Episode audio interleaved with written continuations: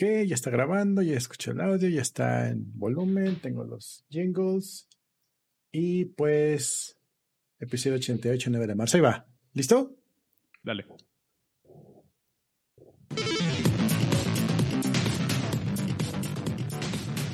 Hola, hola, sean todos bienvenidos a el podcast de episodio número 88 grabado el día 9 de marzo del 2021. Oficialmente estamos en nuestro primer episodio de la tercera temporada. El tercer año. el, tercer año, porque luego las temporadas las agarramos, eh, nos tomamos un break de, ¿cómo se llama? De Año Nuevo y de Navidad, por lo regular. Digo, por lo regular porque es el segundo año que lo hacemos, entonces podemos decir que... Podemos decir que va bien, pero estamos de regreso un martes más con ustedes, amigos, amigas, amigues. Eh, muchas gracias por sintonizarnos. Si no están escuchando esto el martes, eh, pues hoy no es 9 de marzo. Pero gracias por estar aquí de todos modos. Empezamos, comenzamos. Es lo que sea que digas.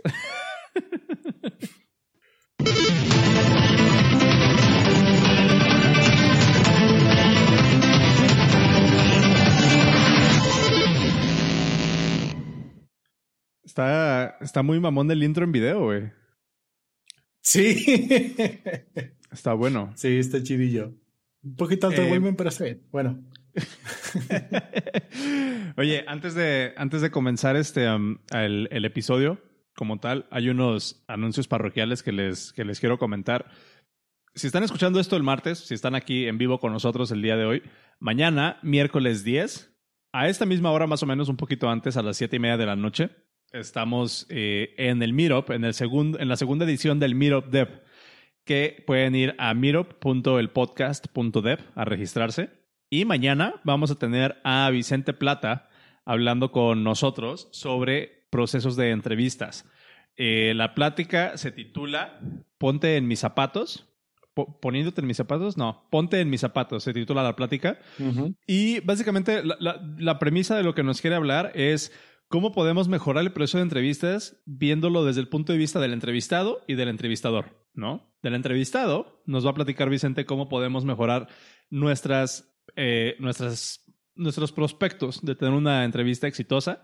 Y del lado del, del entrevistador eh, nos, nos va a platicar cómo agregar más valor al proceso de entrevista, que creo que eso también es algo que, que se nos olvida mucho, ¿no? Eh, Ahorita hablamos de eso, pero se pueden ir a miro.elpodcast.dev a registrarse, va a ser por Zoom, va a quedar grabado en el canal de YouTube, pero pues les conviene, les conviene estar ahí para, para un rato. Es completamente gratis. En vivo. Miro.elpodcast.dev y ahí se registran. Esto lo vamos a estar haciendo cada mes, entonces les conviene estar en esa, en esa forma. ¿Ok? Em, eso por un lado. Por otro lado, tenemos chambas todavía, seguimos promocionando y seguimos buscando chambas para Michelada, seguimos buscando chambas para Tango. Probablemente en esta o la siguiente semana vamos a estarles ofreciendo una tercera chamba, que es la que les habíamos platicado de arquitecto de software.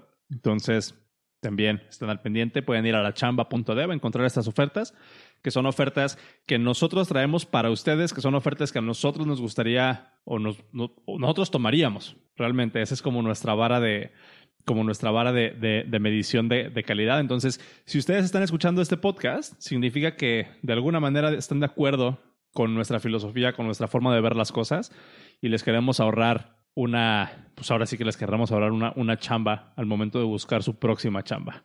Entonces vayan a la chamba.dev y ahí, ahí pueden encontrar todos los detalles de eh, las ofertas que traemos. Estamos buscando un Ruby para Michelada y estamos buscando un JavaScript full stack para full stack, ¿eh? Estamos buscando un JavaScript full stack. Full stack, full stack para Tango Source. Entonces ahí, ahí lo encuentran, la chamba.dev. Ese, ese es mi anuncio parroquial, güey. Exactamente, JavaScript full stack. ¿Cómo, cómo has estado, güey? ¿Cómo, ¿Cómo te va? Podrido, digo, muy bien. ¿Cómo, cómo, cómo, cómo ha estado tu semana? Es, es, es raro, otra vez, es, es, raro porque, porque, pues neta, ya no, ya no, ya no sé de ti en toda la semana. no, pues ya, ya no chambeamos juntos, güey. Ya no, ya no podemos cotorrear como del, de, de chiste interno. ¿Cómo, cómo estás? Bien, bien. Eh, igual que tú, son contrataciones. Eh, le echamos la culpa al muertito que se fue. Dijimos que todo lo que estaba antes se, fue a la goma, entonces empezamos de nuevo. ok. Nada, no es cierto. Em, estamos dando seguimiento a lo que quedó pendiente de chavos de contrataciones. Estamos entrevistando gente y estamos eh, viendo. Eh, pues darles un, darles un nivel. Ahí me inventé un documentillo para durante la entrevista irlo midiendo y ya nos genera así una gráfica Pokémon bien chida. Entonces, este. Eso, eso, eso quedó chido. Y ya se está sumando talento, que es algo que nos costó trabajo. Bueno, y es un trabajo en proceso. Eh, lograr hacer que históricamente talento, pues está enfocado en, en, otras áreas que no es ingeniería. E ingeniería históricamente es un área difícil. No, no es, no son enchiladas, ¿no? Entonces, hacer que talento se involucre de una forma coherente que funcione para, para contratar ingenieros fue todo un reto, pero está funcionando muy chido. Entonces, eso es algo que nos tiene muy, muy emocionados. La desventaja ahorita es que hay pues, talento, sabe, su única chamba es contratar. Bueno, este, para este caso, las personas son sus chambas contratar, ¿no? Eh, entonces, nos, están, todo lo que llega, ellos lo prefiltran, y luego nos dicen aquí, acá, acá, acá, acá. Pero aún así, ya cuando llegan a la parte de ahí les va la prueba, nomás somos dos o tres personas checando y entrevistando. Entonces sí duele un poquito ahí de que, hey, dame chance. Pero bueno. Em, y pues sí, ¿y tú, a ti cómo te va? Eh, bien, eh, la, la, verdad es de que ha estado interesante. O sea, estas últimas semanas ha sido mucho como de que, de hecho en la mañana, en la mañana platicábamos de esto en, en, otro, en otra llamada, pero, pero igual me gustaría rebotarlo contigo. Se, se, está escuchando mucho la música de fondo. No sé si soy yo. Eh, un poquillo. Eh, te digo que, que, estaba platicando de esto en la, en la mañana, en, en, otra, en otra llamada, pero creo que, creo que para mí ha sido bastante interesante como este proceso de hacer un redo de, de, estrategia sobre cómo abordar ciertos, ciertos temas en ingeniería. Em, el otro día alguien me hizo un comentario muy, muy interesante porque me decía, em, mírate, antes tú eras el que estaba queriendo ir más rápido y ahora tú eres el que me está poniendo el freno. Y yo así de, ah, chinga. eh, y eso, eso, eso digo, está, está interesante desde el punto de vista como de, de si volteas para atrás y dices, ok, ya lo estoy tomando como con otra perspectiva desde, desde la experiencia, ¿no? De que ya vi que, que no necesariamente ir más rápido significa que lo estoy haciendo más chido, sobre todo cuando estás tratando con personas y cuando estás tratando con ingenieros, que todos sabemos que los ingenieros y las ingenieras históricamente, no, no, sé, no sé por qué sea, pero solemos ser medio tercos, güey. Y solemos tener como, como nuestra idea muy arraigada de cómo se deben hacer las cosas. Entonces, ese, ese proceso de, de repensar una vez alguien me dijo como de tienes que aprender a ser más maquiavélico, ¿no? Sobre cómo, cómo implementas los cambios o cómo empujas, cómo, empujas ciertos, ciertos cambios. Entonces, me encuentro como en ese proceso ahorita. Ese es como un upside. No necesariamente sería un downside, pero si esto requiere, por ejemplo, este, desde mi, desde mi lado, como ver un poco el bache en el que vamos a caer y en vez de dar el volantazo, agarrar más, agarrar mejor el volante, güey para que no se, para que no se me descontrole el carro. Pero de todos modos, caer en ese bache de manera controlada. No sé si, si, si cachas mi, mi analogía. ¿No? mucho, mucho de lo que he estado haciendo en estas últimas semanas justo va como en, en función de eso. Este, ya veo que viene el bache. Yo sé que, que, vamos a caer en esto, sé que esto se nos va a complicar, pero en vez de dar el volantazo y querer replantear todo desde un inicio, más bien agarrar bien el volante, pasar el bache y una vez pasado el bache, hacer como una retrospectiva de, ok, si no queremos caer en este bache, tenemos que hacer esto, esto y esto y esto. Que es como una, una estrategia un poco diferente en términos de cómo le hacemos para hacer que el mensaje llegue mucho más sencillo, mucho más digerido con, los, con el equipo. Me ha, me ha funcionado, Pero ha sido interesante como esta, te digo, este proceso de aguantar el chingadazo, güey. Saber que vamos a caer en el bache y de todos modos salir como con una buena actitud del otro lado, ¿no? Se llama Seniority. Se, sí. Se, llama tener la, el hígado graso, tener la piel gruesa, eh, seniority, saber de dónde va a venir el golpe y, recibirlo de la mejor forma. Mm, no todas las peleas pueden ganar, pero de todas puedes aprender. Y creo que lo más difícil, no, no, no tú de, de, desde el punto de vista de ingeniero, sino desde el punto de vista ya más manager, es cómo le bajas esa información a un, a un, este, a un developer. Porque tú dices, oye, esto va a venir así, este golpe va a venir así, ¿cómo le vas a hacer? ¿No? O sea, más bien, hay que hacerlo así y luego va a venir un segundo golpe así. Oye, ¿por qué no mejor no esperamos a que todo esté bien para hacerlo una vez? Porque si nos seguimos esperando, nunca vamos a terminar. Es que, no, es que, es que, ni modo, tiene que ser así. ¿no? No, no hay otra forma. La otra forma es esperarnos para siempre y nunca vamos a avanzar. Entonces, esa, esa forma de ver las cosas, em, pues por un lado dices, güey, voy a tener que retrabajar. Pues sí, compa, hay que retrabajar. Mm. Luego, es que voy a tener que trabajar más cosas de lo que ya tenía planeado. Sí, está bien. Pero va a salir tarde. Va a salir tarde, está bien. Se va a detener el otro. Ya me arreglé con el jefe y eso se va a detener y ya está previsto. Pero es que, o sea, le siguen metiendo peros, peros, peros, peros, peros. Hasta que llega un punto, compa, ya ese es el plan de acción. Ya sé cuál va a ser la consecuencia, ya sé que se va a tardar, pero hay que hacerlo, ¿no?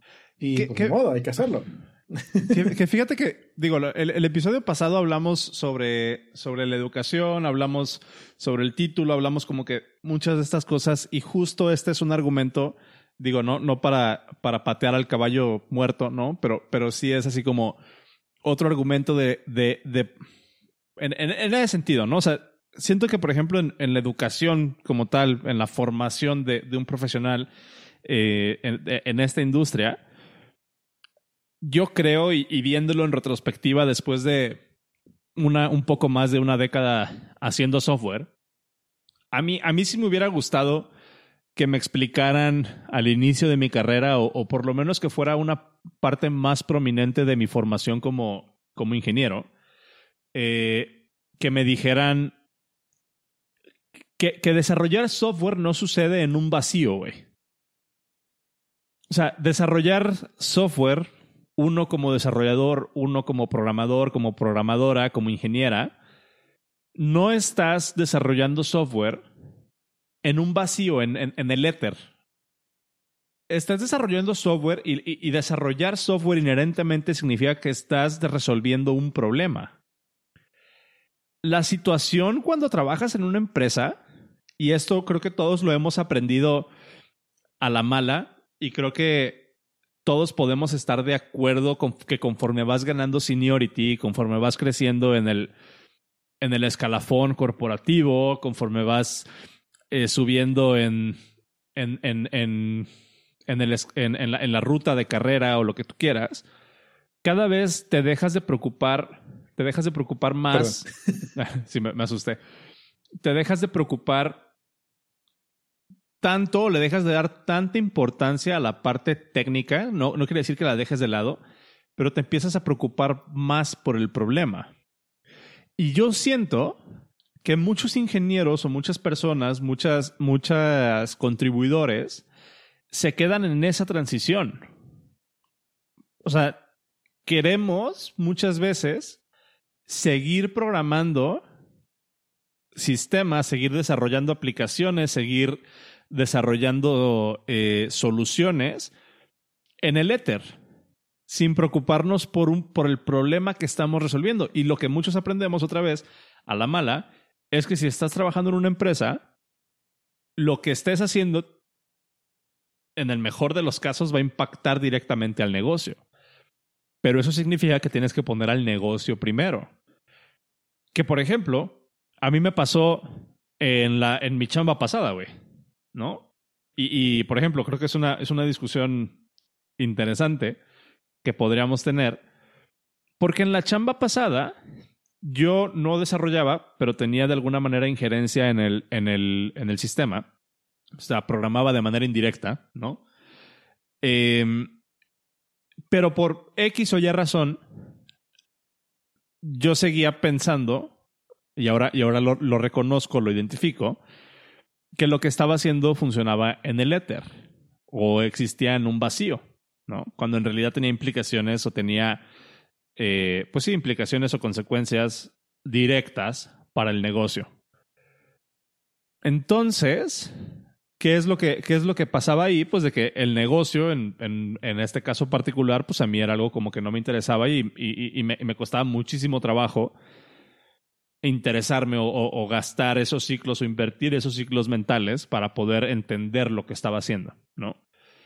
Pero recuerdo que al inicio de mi carrera como, desarrolla, como desarrollador, eh, me pasaba algo muy similar. Cuando a mí me asignaban un ticket, nada más, y como ya me llegaba la información tan digerida, y como ya me llegaba básicamente un to-do list de cosas y de metas que cumplir en el ticket, yo perdía muchísima visibilidad sobre cuál es el impacto real y tangible de mi contribución al negocio. Que si la empresa existe y de alguna manera eh, no solamente existe, sino que sobrevive y está creciendo, podría decir que es porque estamos resolviendo un problema real y un problema que vale la pena resolver. Ergo, mi contribución impacta directamente al problema. Pero yo siento que, que en esta industria y en la educación y, y, en, y pues no sé, como nuestra formación como profesionales del software, hace falta que desde un inicio de nuestra carrera nos empiecen a enseñar o nos empiecen a exponer a los resultados o a las implicaciones de las contribuciones que nosotros hacemos. Porque si los primeros cuatro o cinco años de tu carrera, que más o menos como por esa, más o menos como por esa, ese tiempo, ya la gente ya no se considera junior, sino que se considera mid, algunos ya hasta andan en senior a los cuatro años, que para mí es una mamada. Eh, de repente, creo que de ahí puede venir esta noción de que cuando llegan al seniority o cuando llegan ya a una posición senior, a una posición de arquitecto, a una posición de ya como tomar decisiones técnicas, pues se dan cuenta que no les gusta porque pues en esa posición tienen que tomar primero en cuenta el negocio, ¿no? Entonces, como que hace falta que en, en esta preparación o en esta, pues sí, en esta, en esta ruta de carrera que comúnmente está trazada para todos los ingenieros e ingenieras, metamos como que esta noción de que no estás programando, no estás resolviendo un problema en un vacío, estás resolviendo un problema real y si estás trabajando en un producto, tus contribuciones, por más pequeñas que sean, van a impactar a esa solución. Ergo, te tienes que preocupar primero por estar solucionando lo que tienes que estar solucionando y después ves cómo lo solucionas. ¿No? Y, y, yo me identifico mucho como con, con esa parte porque, pues te digo, me pasó en un momento de developer y me pasó en un momento de manager. Y, siento que está interesante como ver ese ciclo que no necesariamente la habilidad de developer, la, las habilidades que adquirí como developer, como desarrollador, se transportan uno a uno en una relación lineal con mis habilidades como, habilidades como manager. Y eso ha sido algo interesante para mí darme cuenta que yo ahora me tengo que preocupar primero por el negocio y después por cómo lo hacemos. Y es ahí donde entra como esta discusión de, pues, cómo bajas esa información, cómo, cómo comunicas eso. Y habiendo pensado todo esto que te acabo de, de contar, para mí la solución ha sido ser completamente transparente, güey. Para mí la solución ha sido bajar la información sin tapujos que es algo controversial y en algún momento creo que incluso tú y yo llegamos a tener como una discrepancia en el nivel de transparencia que nosotros deberíamos de ser como managers hacia nuestros equipos, ¿no? Eh, igual no sé hasta qué detalle queramos entrar, pero yo recuerdo de las últimas llamadas que tuvimos cuando trabajábamos juntos, este, hubo ahí como una, una discrepancia entre qué tanto deberíamos comunicar, ¿no? Sobre, sobre por qué me iba. ¿Qué digo? Sorry, este es mi podcast. o sea, es, es, es, es, fuera de la chamba, es podcast de, de cero y mío. Entonces aquí, pues, si queremos entrar en detalle, podemos entrar en detalle. pero, pero no sé, o sea, creo que, creo que ese, ese, es, ese es mi rant. No sé si, si, si hasta aquí quieras debatir algo. Sí. Eh, dame un segundo. Lo estoy apuntando porque luego se me olvida qué es lo que te iba a decir. Ajá. bueno, en lo que, en lo que eh. apuntas eso, dice LP en el chat. Creo que eso pasa hasta que adquieres habilidades y con la habilidad llega más responsabilidad y eso lleva a que haya más confianza en desarrollar algo que impacte. Es que ese es el punto, güey. Si estás desarrollando algo, y eso es algo que he aprendido, estés desarrollando lo que estés desarrollando es porque estás queriendo resolver un problema. Aún así, sea un problema que nada más tú tienes. Estás resolviendo un problema, ¿no? Y sí, programar y desarrollar un sistema podría ser algo que puedes hacer por hobby, claro, y que puedes disfrutar el proceso, pero al final de cuentas, pues, güey, si, si te gusta programar por programar, pues aviéntate un, el Hello World más complicado del mundo, ¿no? Pero creo que el, el, el creo que, creo que pues realmente el objetivo de desarrollar es resolver un problema. Entonces es por eso que yo digo que, que, deberíamos, como industria, procurar como, no sé si acortar el, el espacio, acortar el tiempo en el que debamos de empezar a exponernos a, las, a las nuevas personas, al negocio, y hacer como mucho más patente todavía esta noción de que, eh, de que estás programando para algo, para, para un resultado tangible que muchas veces no es el, o sea, no es el programa, es un negocio, es un problema que tienes que resolver. Um, vaya, tengo todo apuntado porque, joder. Dale, dale, dale. este, este, mira, para, para ver primero lo que estás diciendo ahorita al final y lo, me vas a completar lo que tiene LP, que nunca sé cómo se llama LP. Em, ¿Cómo te ah, llamas, LP? Fuck, olvidé quitar el, olvidé quitar esa cosa del overlay que dice que si empezamos a, a patear las pelas. Rayos. Bueno. Em, vamos a poner los parents. Em, ok. Todo lo que desarrollas en una empresa, en un producto, en un lo que quieras llamarlo, en una consultoría, en tu propio, en tu propio startup, donde sea todo lo que vas a desarrollar tiene que empujar hacia un objetivo de la empresa, del producto, del, desarrollo, de lo que sea. observa la alternativa. Voy a desarrollar algo que no va a ayudar a esto. ¿Para qué chingados lo haces? Una pérdida de tiempo, ¿no? Lo cual me lleva al primer dicho de la semana. como, en como los actores. Los actores luego dicen, no, es que es un papel muy chico y no lo voy a tomar porque yo soy un actor de tres Óscares. Y siempre les contestan, no hay papeles chicos, solo actores pequeños, ¿no? De la misma forma, no hay issues sin importancia. Solamente hay personas que no los consideran, ¿no? Ok, vas a hacer un botoncito y cambiar el color porque es necesario que le cambies el color un botoncito de una, de una página que te está después de tres clics. Ajá, pero tú lo que no sabes es que ese botoncito que estás cambiando tuvo detrás una ingeniería, pasó UX, este botoncito tiene que ser así porque va a mejorar la experiencia, va a mejorar la experiencia, va, va a este, ayudar a la operación y nos va a hacer generar dinero. Entonces, aunque tu issue sea cambiarle el colorcito a un botón, debes preguntarte a ti mismo, ok, ¿cómo voy a mejorar la empresa con esto? ¿Cómo voy a mejorar el producto, el proyecto, lo que sea? Digo, no siempre tiene que ser una empresa, ¿no? Puede ser un startup, bueno, tu propio algo, por así decirlo. Eh, puede ser el chat del podcast, ¿no? Entonces, eh, sí, o sea, cualquier, cualquier mejora que le haga yo al chat del podcast, aunque sea cambiarle un pinche colorcito a las letras, debe tener una, una razón de ser. Y no lo voy a hacer solamente porque, ah, mira, me interesó. Algunas cosas sí, pero la mayoría lo hago pensando en algo que no me mejora. y eso es. Vas. Estás muteado.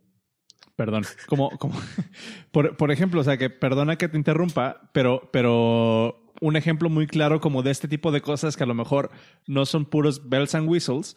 Lo último que te pedí que le modificaras al podcast, que cuando alguien eh, sugiere un título, guarde el, el nombre, ¿no? De, de quién, de quién lo sugirió, porque eso nosotros lo agarramos y lo ponemos en el newsletter y es como, como full circle, ¿no? O sea, queremos darle crédito de las personas que colaboran con nosotros. Entonces, un ejemplo. Sí, no hay papeles chicos, en general no hay papeles chicos, no hay tickets pequeños. Ahora, eh, algo también muy interesante que hablabas del Ether y, de programar así en tu nube de, únicamente yo existo. Eso también tiene. Hace mucho tiempo vi una entrevista que le hicieron Slash eh, de Guns N' Roses, bueno, de ex Guns N' Roses. Y le preguntaban, oye, ¿cómo haces para hacer un solo bien chingón para una canción? Y decía Slash, bueno, pues para empezar debes tener talento, ¿no? Pero obviando lo, obvio, em, está la canción, traes el ritmo, traes la melodía, traes eh, el sentir de la canción, si es una canción triste, alegre, de tachas o yo qué sé. Em, ya viene Iván, un segundo. Eh, y luego resulta que el cantante deja de cantar, eh, la, guitarra de, acompañamiento te está dando el cue y puedes empezar allí a crear solo. Pero no es que tengas un, un open canvas y te puedas poner aquí a shreddar durante media hora. No, tienes que ser parte de la historia de la canción. Tienes que, que seguir la emoción que estás, que está transmitiendo, ¿no? Digo, todo el mundo hemos escuchado November Rain cada solo de Slash que hace contribuye al, al, sentimiento de la canción en ese momento, desde alegría hasta tristeza, ¿no? Al final cuando está llorando la guitarra, güey, no mames, es épico eso. Entonces, no es simplemente, no eres un rockstar que está trabajando en la nada, todo es un parte de un conjunto. ¿Qué tan eh, fácil puedes ver eso? Pues entonces ahí, este, eh, eso, eso es, este, mi siguiente punto. Antes de que te fueras, vimos este, una cosa que se llama rutas de carrera, donde definíamos siete, ocho verticales y muchas iban entrelazadas, ¿no? Una de esas verticales era visibilidad, eh, responsabilidad, autonomía, por decir algunas, ¿no? Eh, espérame, entra. Ah, es que ya viene este Iván que ahorita, lo metemos en la conversación. Entonces, ese ya llegó. Ahorita, te agrego. No aunque hables, no te escuchemos, compa. Eh, entonces, están rutas de carrera.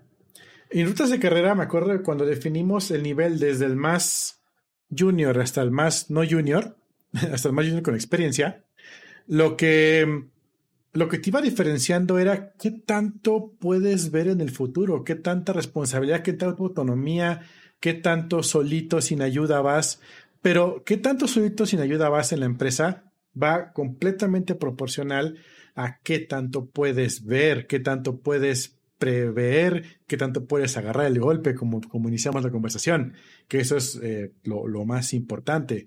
Em, entonces, sí, cuando eres junior y tienes menos habilidad, eh, tienes menos confianza para desarrollar que impacte, solamente que no lo sabes realmente vas a impactar, solo que no lo sabes.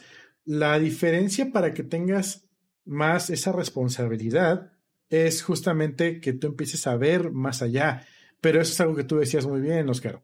Si desde un inicio te enseñan en tu carrera, en tu carrera profesional, no hablemos de escuela. sí, no, o sea, en, la carrera de, desarrollo profesional de cada quien, no, no, en la escuela. eh, conforme vayas creciendo en tu carrera, tienes que ir creciendo para ver qué tanto en la empresa puedes influir, más bien qué tanto influyes ya en la empresa. Y la primera, mm, la primera, el primer indicio que te puedes dar es, si yo mañana renuncio, o si, eh, ¿qué, ¿qué tan difícil para la empresa va a ser poder reemplazarme? ¿No?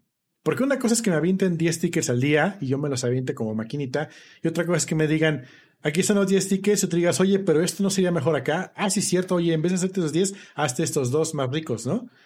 Y, esos reemplazan la otra chamba y le dice la vuelta a un montón de cosas. Ese tipo de pensamiento te hace crecer. Obviamente lo adquieres con la experiencia, pero o sea, es, uno con otro. Tienes, no, no, solamente tienes que ir desarrollando, sino también tienes que ir creciendo.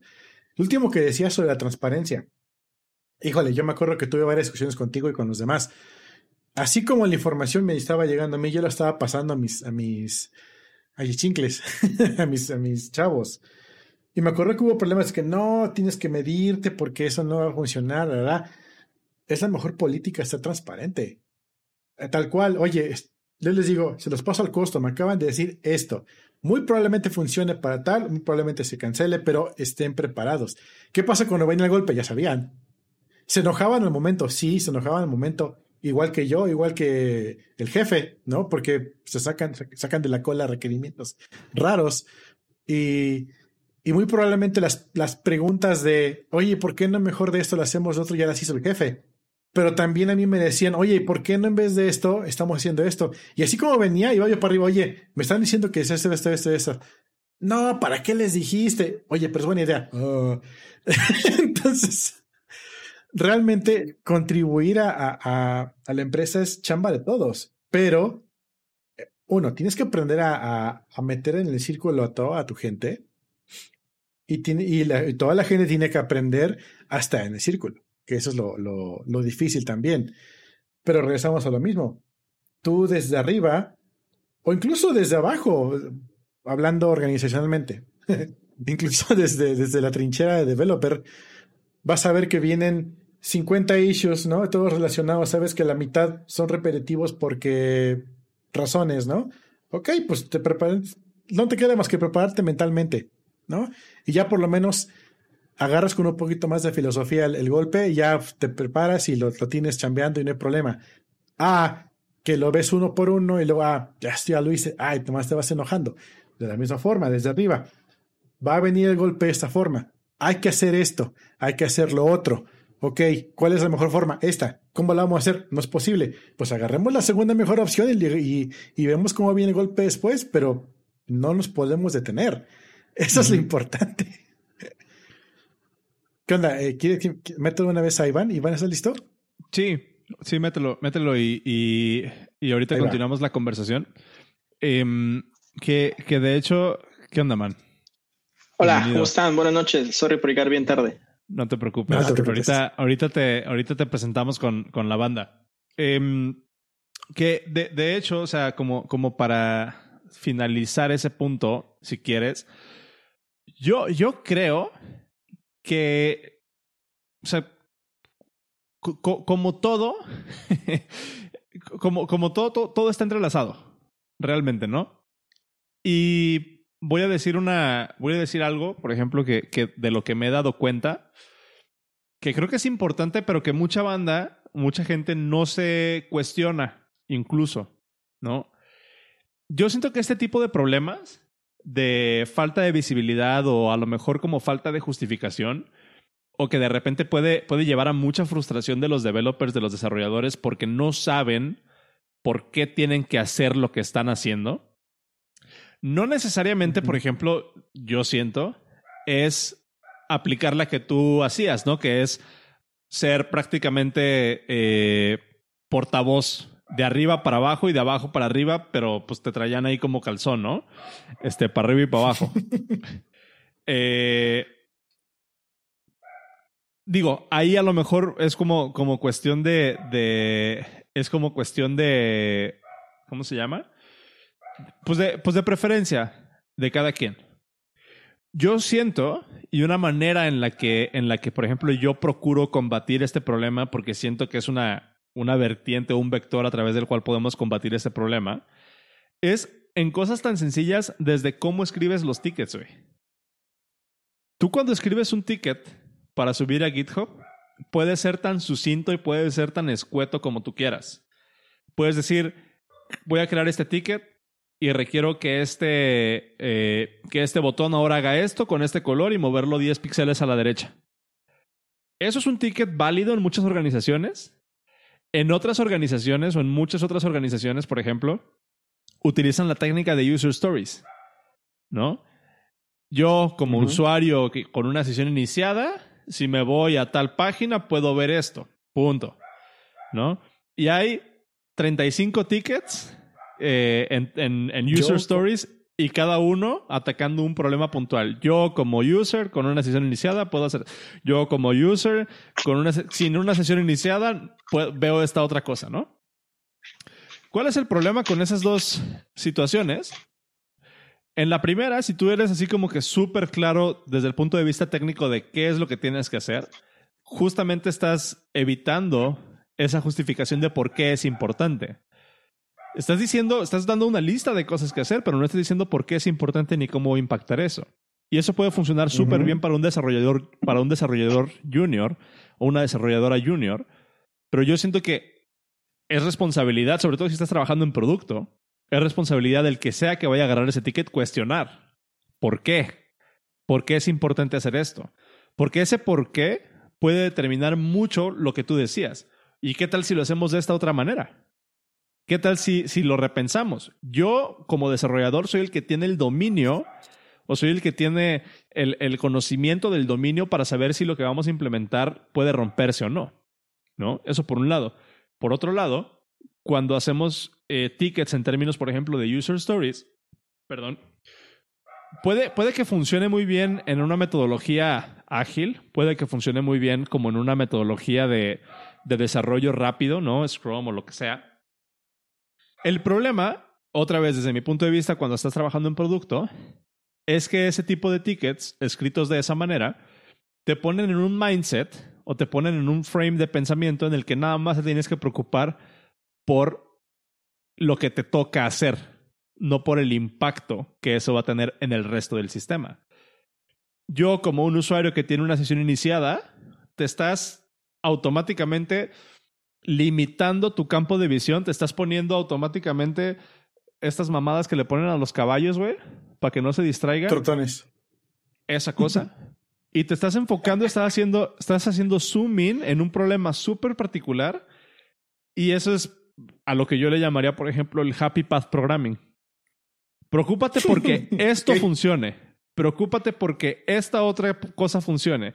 Y así, güey, vas sacando hebras, vas sacando hebras y de repente tienes, sí, 35 features que funcionan, pero que no hacen sentido entre ellos, güey. Y al momento de que, de que cambia todo el sistema de llega un nuevo requerimiento de negocio, cambiamos de dirección, tenemos que pivotear, no tienes que rehacer un feature, tienes que rehacer 35 features y reconsiderar 35 features. Cambio, y ya para terminar, lo que yo he estado haciendo y la forma en cómo creo que me ha estado funcionando. Eh, y esto, esto sí debo de decir, por ejemplo, que lo aprendí, esta metodología en PSPDFKit. Cuando creas un ticket, explicas no lo que quieres que se haga. Explicas primero el problema. Es, o sea, a un usuario nos está reportando que está fallando esto. Yo lo probé, aquí está un GIF, aquí está un demo, hice este debugging, está sucediendo esto y esto y esto y esto. Yo creo que es un problema en tal. Para mí un ticket, y eso es algo que, que igual lo pongo sobre la mesa, para mí un ticket no te debe de decir cómo se va a resolver el problema. Para mí el ticket debe de exponer el problema y por qué es importante resolverlo y es chamba de la persona asignada a ese ticket encontrar la mejor solución. Les estamos digo, suena un poco burdo, pero es, pues dude, chava, estamos pagando porque eres ingeniera, ingéniatelas. ¿no? No, no te vamos a decir cómo resolver el problema en el ticket. O sea, el ticket define un problema, pero pues bueno. Eh, ¿Qué onda, Iván? no, no, no, iba a hacer un comentario con respecto a lo que dijiste. Dale. Eh, eh, tienes razón en, lo que comentas, pero también habría que tomar en cuenta quién va a hacer el ticket. O sea, ¿quién va a resolver el issue? No es lo mismo que se lo encargues al junior que haga cierta cosa y tal cual dice el usuario, no puede entrar, no puede iniciar sesión. ¿Qué implica no iniciar sesión? O sea, es describir bien el, el, issue tal cual. O sea, puede ser que como dices, no, no hay que resolverle la vida o cómo lo vas a solucionar, pero debe ser muy descriptivo de cómo poder reproducir el error. Es paso número desde mi punto de vista personal. Número dos es la persona que está encargada, hablando en metodologías ágiles, el Scrum Master es el que se debe de encargar de ver, bueno, quién lo va a hacer y el Team Lead es el que va a decir, bueno, este ticket o este, este story parece que lo puede resolver más bien este cero porque tiene el skills necesario y, se puede salir en tiempo y en forma. O puedes decir, ¿sabes qué? Pero pues cero es el, es el senior y, y Swanros es el junior y como quiero que aprenda el junior, le voy a asignar esa tarea, pero cero le tiene que decir a Swanros qué pad llevar para de la mejor manera solucionarlo, pero también hacer que Swanros aprenda sobre lo mismo, sobre el mismo pad. Entonces, es, un, es complicado, es muy complicado en ese aspecto porque algunas empresas les funcionan muy bien Agile o Scrum o lo que sea, y otras, eh, eh, como la bandería conocida que utiliza sus RFCs para todo, entonces, este, depende mucho la empresa, depende mucho el equipo de trabajo. Entonces, sí es bien complicado. No hay, no hay una receta para todo. No, definitivamente no hay una. definitivamente no hay una receta para todo. Lo que sí yo te podría decir, por ejemplo, es que sí veo como un set de características muy particulares de dónde funciona qué cosa y dónde funciona qué otra cosa. ¿no? En una consultoría va a funcionar muy bien Scrum, Agile o lo que les pongas porque lo que importa es que la maquinita siga corriendo. Cuando trabajas el conteo de horas. El conteo de horas. Lo que, lo que, otra vez, mi contexto y a mí lo que me gusta es desarrollar producto. Y cuando desarrollas producto, y obviamente esto moldea un poco mi pensamiento o un mucho mi pensamiento, cuando desarrollas producto, eh, últimamente he estado utilizando mucho una frase o una una forma de pensamiento que igual creo que ya la he mencionado en el podcast alguna vez, pero se las, se las pongo otra vez. El sentido de agencia. ¿Han escuchado ese término, el sentido de agencia? Agency mindset. El, el, el agency mindset, que es agarrar el ownership del problema. O sea, y tomar decisiones. ¿No? O sea, tener, tener como que soy parte de este equipo, estoy trabajando en este producto y es mi responsabilidad ver por el éxito de mi equipo, aún que no sea yo el responsable o el líder del equipo, ¿no? O sea, tienes ese sentido de agencia para tomar decisiones y ver siempre por lo mejor para el producto, por lo mejor para el equipo. Pero eso... Ajá. Y, es bueno, pero como tú ya lo describiste, tú estás enfocado a producto, pero también depende del equipo de trabajo, o sea, y, el tamaño de la empresa. Hablemos en ejemplos. IBM tiene su propio equipo de research que se encarga de hacer lo que para ti podría ser producto, pero aparte está operaciones que se encarga de que el, el research que ya se terminó, ya se llegó a un delivery, se encarga de open running. Entonces, es depende, depende el área, depende el equipo, o sea, es un buen de cosas. si lo aportamos específicamente a tu ejemplo de una empresa medianamente pequeña que está que quiere desarrollar producto, entonces sí se puede acotar a exactamente lo que tú describes en, el environment, como se conoce, ¿no? Definitivo. Pero es, es, muy complicado al final de cuentas. Va a ser. Sí, lo que, lo que completando lo que dice Iván. Eh, el viernes pasado fuimos a cenar con una chica que es Scrum, Scrum Master, y dice que anteriormente estaba trabajando en un equipo pequeño con punto .20 de developers y, ella estaba viendo únicamente un proyecto porque era muy complejo, no podía darse el lujo de ver varios proyectos. Pero ahorita que cambió de proyecto, la metió en un lugar donde ella junto con otros, no me acuerdo si dijo 200, o dijo un número así que me quedé, me, fui para atrás. Scrum Masters, plural. Viendo 200 plus productos al mismo tiempo. Entonces, el tamaño de la empresa, o así que el tamaño importa. sí, güey. Pero, por, por ejemplo, en, en, el cibercafé conocido, los RFCs funcionaban chido porque ahí ni siquiera sabías por dónde te llegaban los chingadazos, güey. Todavía funciona chido, ¿eh? Y bueno, o sea, bueno, funcionaban porque yo ya no estoy ahí. Pero, pero en su momento el, proceso de, de RFCs se, se o sea, tomó como, como tanto peso dentro de la organización por el desmadre que había. Porque había que meter orden y meter como un, una barrera ahí de entrada hacia el equipo de ingeniería. Donde estamos, por ejemplo, donde yo trabajo ahorita es un equipo mucho más pequeño, es un equipo mucho más compacto y mucho más ágil, ¿no? Y, de alguna manera todos estamos alineados, no funciona como, como una como una hidra ahí de mil cabezas, cada uno con sus propios, eh, como con sus propios incentivos, sino acá estamos como que súper bien, bien alineados en ese sentido. Entonces, por ejemplo, acá los RFCs no son tanto como para poner, no son, no son para detener, son para acelerar, que es, es, es diferente. Y, y, y, el enfoque que le das a la herramienta también depende mucho del contexto en el cual la estás usando, ¿no? que, otra vez, o sea, estoy completamente de acuerdo que escribir un ticket de cierto modo, estoy muy sesgado por mi experiencia, lo que me gusta y hacia dónde quiero crecer yo, ¿no? Pero, pues, pues nada, o sea, se trata como de, de, tener esa pluralidad, si, lo, si, lo, si lo quieren ver así. Dice, dice Ella en el, en el chat, sí son muchas variables, pero también hay muchas referencias y en cualquier metodología una evaluación podría servir para reconsiderar si lo que se hace ayuda a llegar al objetivo. Eso sí, el problema, siento yo, es de que muchas veces cuando ya estás queriendo evaluar las cosas, es porque algo ya salió mal. O sea, porque, porque algo ya no está funcionando. Manual cuando no pudiste armarlo. Exactamente, güey. Y eso otra vez es algo cultural, o sea, es algo que tiene que suceder mucho antes. O sea, si, si estás en esa situación a mitad de proyecto, es porque ya, o sea, ese proyecto ya, ya, no, ya no está padre. Pero es lo, que, es lo que decía hace rato. O sea, yo siento que a todos nos caería mejor, y eso yo lo digo por experiencia, a mí me hubiera gustado antes en mi carrera, o más pronto en mi carrera, haber tenido esta exposición necesaria a la parte de estás programando para resolver un problema. No estás programando para simplemente existir en un vacío. No estás programando simplemente para programar. Tu contribución impacta de esta manera al problema, de esta manera a la empresa. Y creo que eso a mí me hubiera ayudado mucho a entender el porqué de hacer ciertas cosas y creo creo fielmente que me hubiera ahorrado muchos disgustos y muchas frustraciones en mi carrera. Mm. Pero pues, mm. sí, depende mucho de la empresa también. Sí.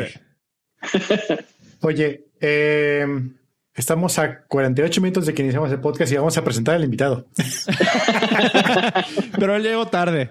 ¿Qué onda, Iván? Bienvenido. Es mi gracias, es mi culpa.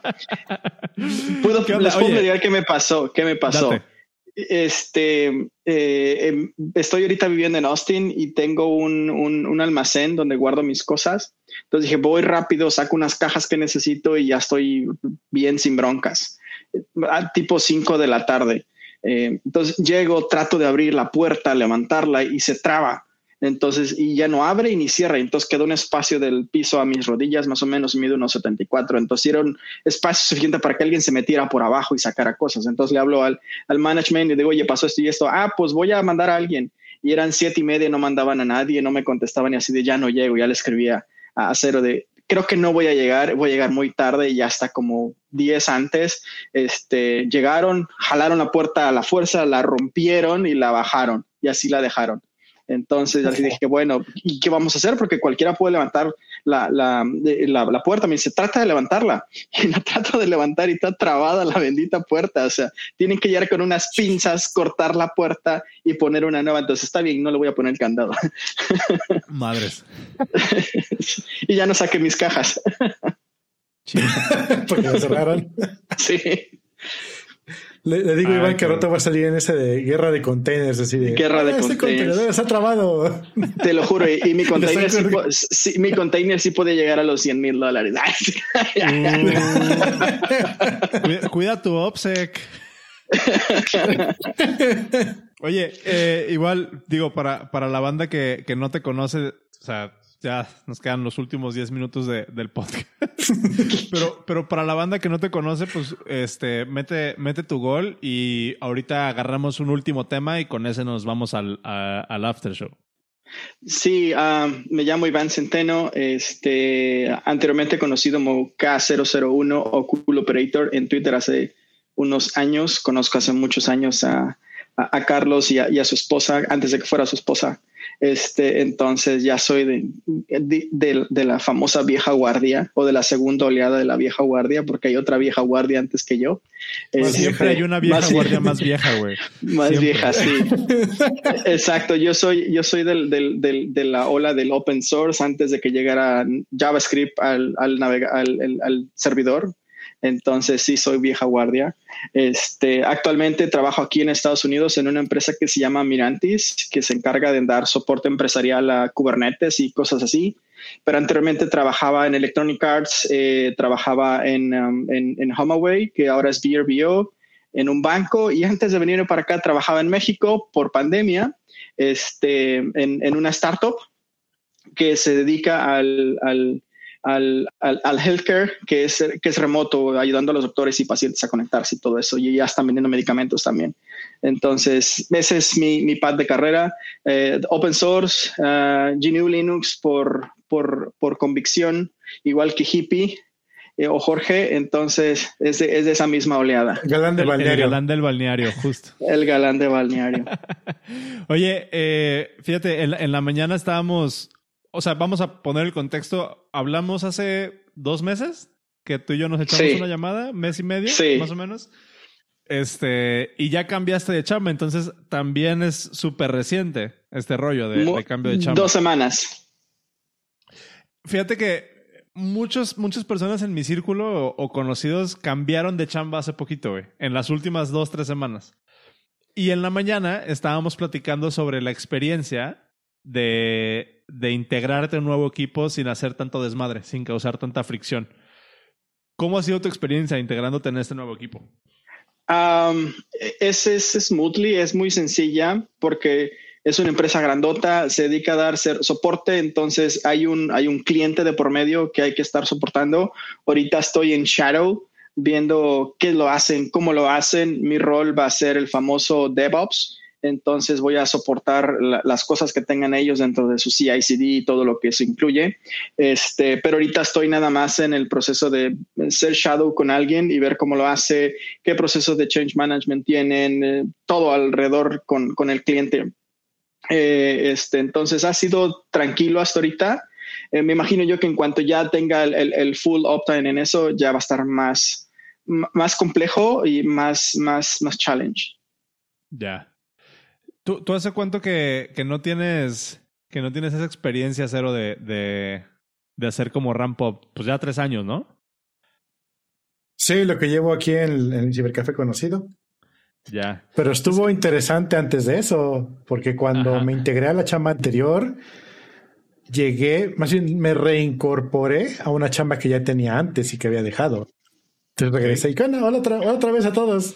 Traje mi propia tarjeta. Dame mi misma extensión. Sí. y antes de eso, fue cuando estuve en Colima. Fue una startup súper tranquila, súper sencillo. Eh, pues todo súper, súper, súper, este, sin ningún problema, sin ninguna fricción. Entonces, ya. Ahora sí que a mí, a mí me ha ido bien. es, que, es que creo que eso también es, creo que eso también es importante, ¿no? Como, como ese proceso de onboarding.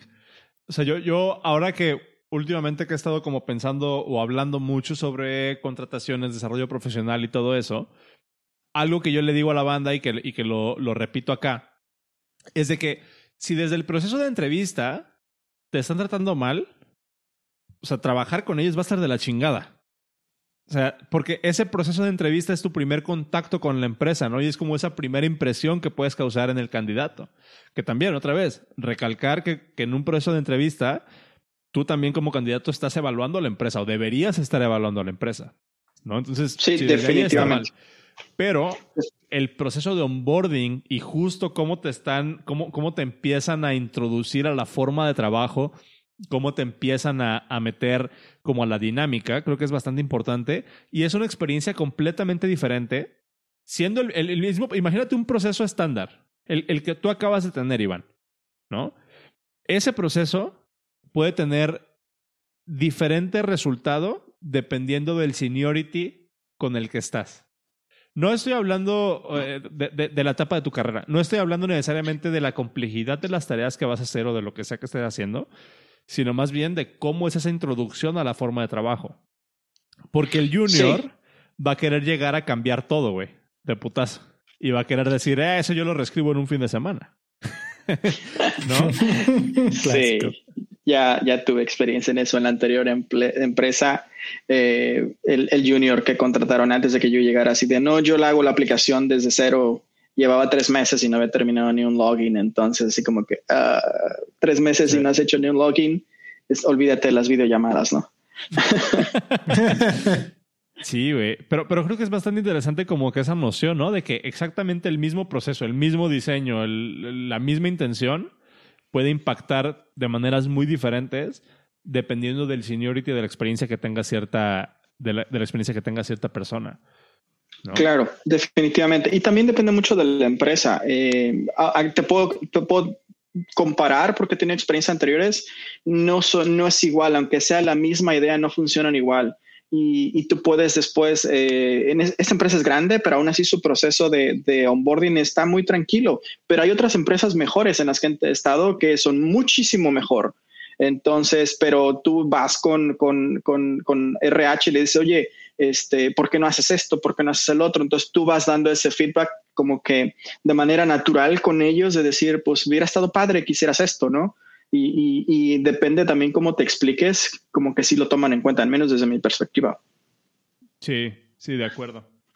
Este, pues no sé, es, Cero, tú que algún, algún pensamiento para ir cerrando y quedarnos en el after show. Digo, como contexto, eh, Iván está hoy con nosotros porque la semana pasada que hablamos de educación ahí tenía se le, se le estaba escaldando la boca ahí por, por querer compartir algunos pensamientos con nosotros. Y eso va a suceder en el after show. Entonces les conviene estar suscritos premium.elpodcast.dev. Pero para ir cerrando, eh, no sé si tú tengas algún algo más que, que, aportar, Cero. Híjole, lo que dijiste es muy, muy, muy real. Y se llévenselo todos. Y da mucho, muchas veces al momento de la entrevista, la entrevista es de los lados. No, no es un interrogatorio. Tanto la, empresa va a saber de ti como tú puedes saber de la empresa. Eh, pero también hay, también son procesos humanos, hechos por humanos y hay errores. Es importante saber dónde están esos errores y si es realmente algo que te va a impedir trabajar aquí, o sea, que no quieras trabajar aquí, o es algo que digas, ah, no manches, la cagaron, pero se están corrigiendo, ¿no? Y tienes un frustrado, ah, este güey la cagó en su entrevista, pero va, estoy viendo más adelante de, él y no únicamente el bache, ¿no? Em, eso, eso también es muy importante. Son procesos humanos, a fin de cuentas. Nada está automatizado o nada está 100% automatizado. Si fuera eso, pues nada más empiezas a disparar el currículum, a ver dónde caen como el, como el bot de RTs de Twitter, ¿no? Eh, Aquí, por ejemplo, estoy diciendo Luis que le pasó una ocasión donde tuvo su llamada y antes de la entrevista le dijeron que, pues, sorry, bye, ya no hay, ya no hay seguimiento para ti. Em, ¿Qué dice? Ah, le, pasó un feedback. Ok, eso es importante. Em, en el proceso que tenemos actualmente, en, en café conocido es, muy simplificado, ya todavía más de lo que teníamos antes.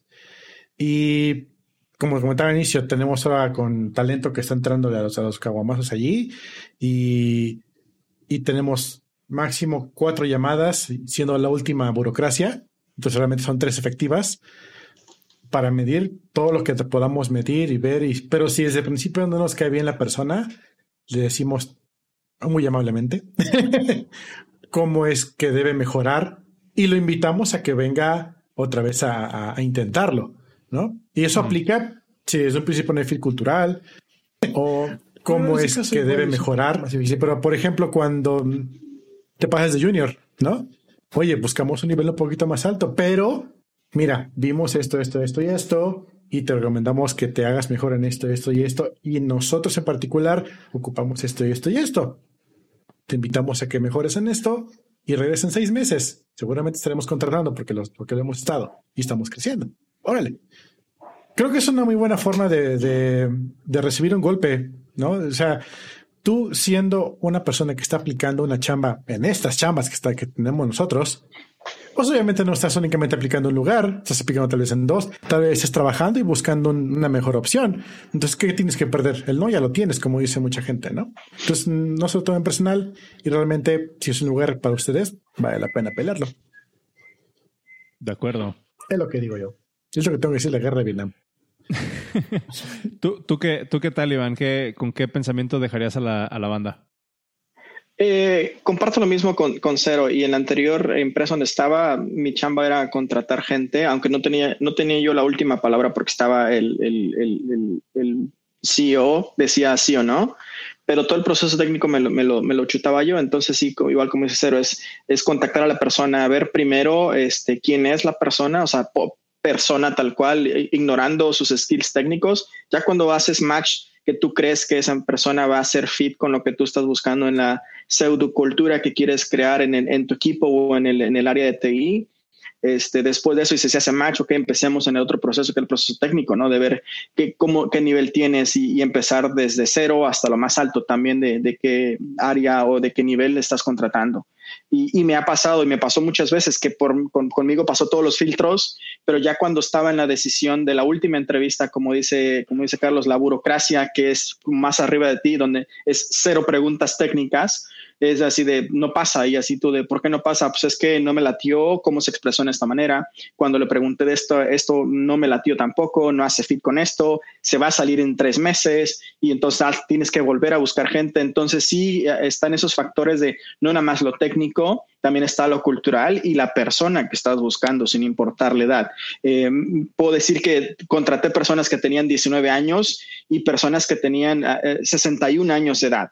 Entonces, en ese rango eran mis compañeros de equipo y, cuando se hacía el análisis de código, en este caso, era así de no sabes si es hombre, no sabes si es mujer, no sabes la edad, estás viendo el código y el código tiene que hablar por la persona. Ya cuando pasaban todo ese filtro al final, la persona que analizó el código decía, le decíamos, este código le pertenece a fulano o a fulana. Entonces, ah, espérate, no sabía que era hombre, no sabía que era mujer.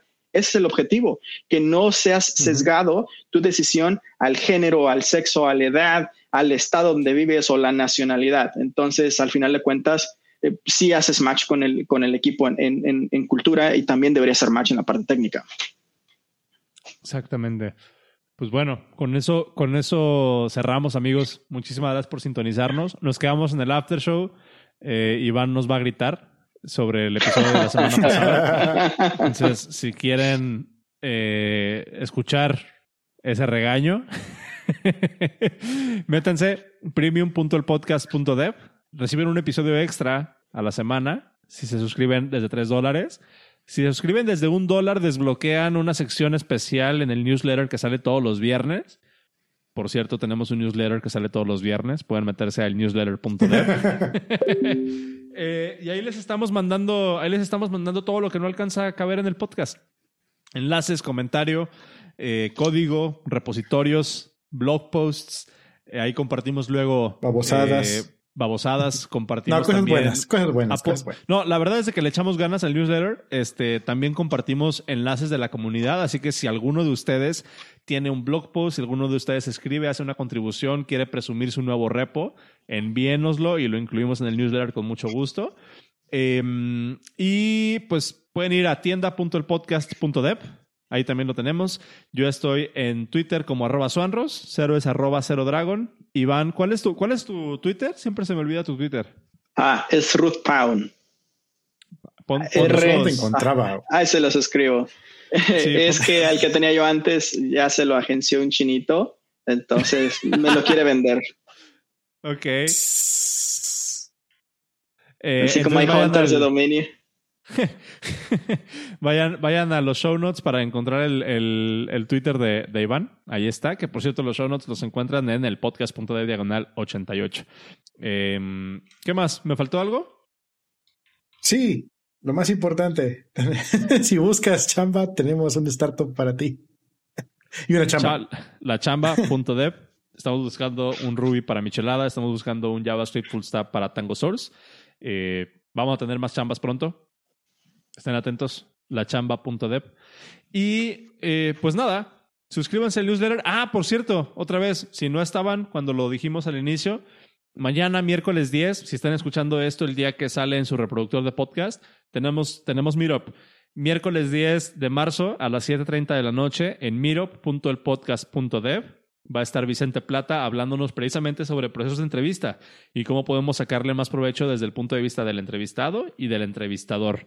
Entonces, eh, únanse, es completamente gratis. Hay ya más de 50 personas registradas, se va a poner bueno. Y esto va a ser algo que vamos a hacer todos los meses. Miro.elpodcast.dev. Allí está para todos. Mañana a las 7.30 de la noche. Pues muchas gracias, amigos. Gracias, Iván. Nos quedamos en el after show. Eh, nos vemos la próxima semana. Hasta luego. Adiós. Bye. Bye. Y el, el final, ¿dónde está?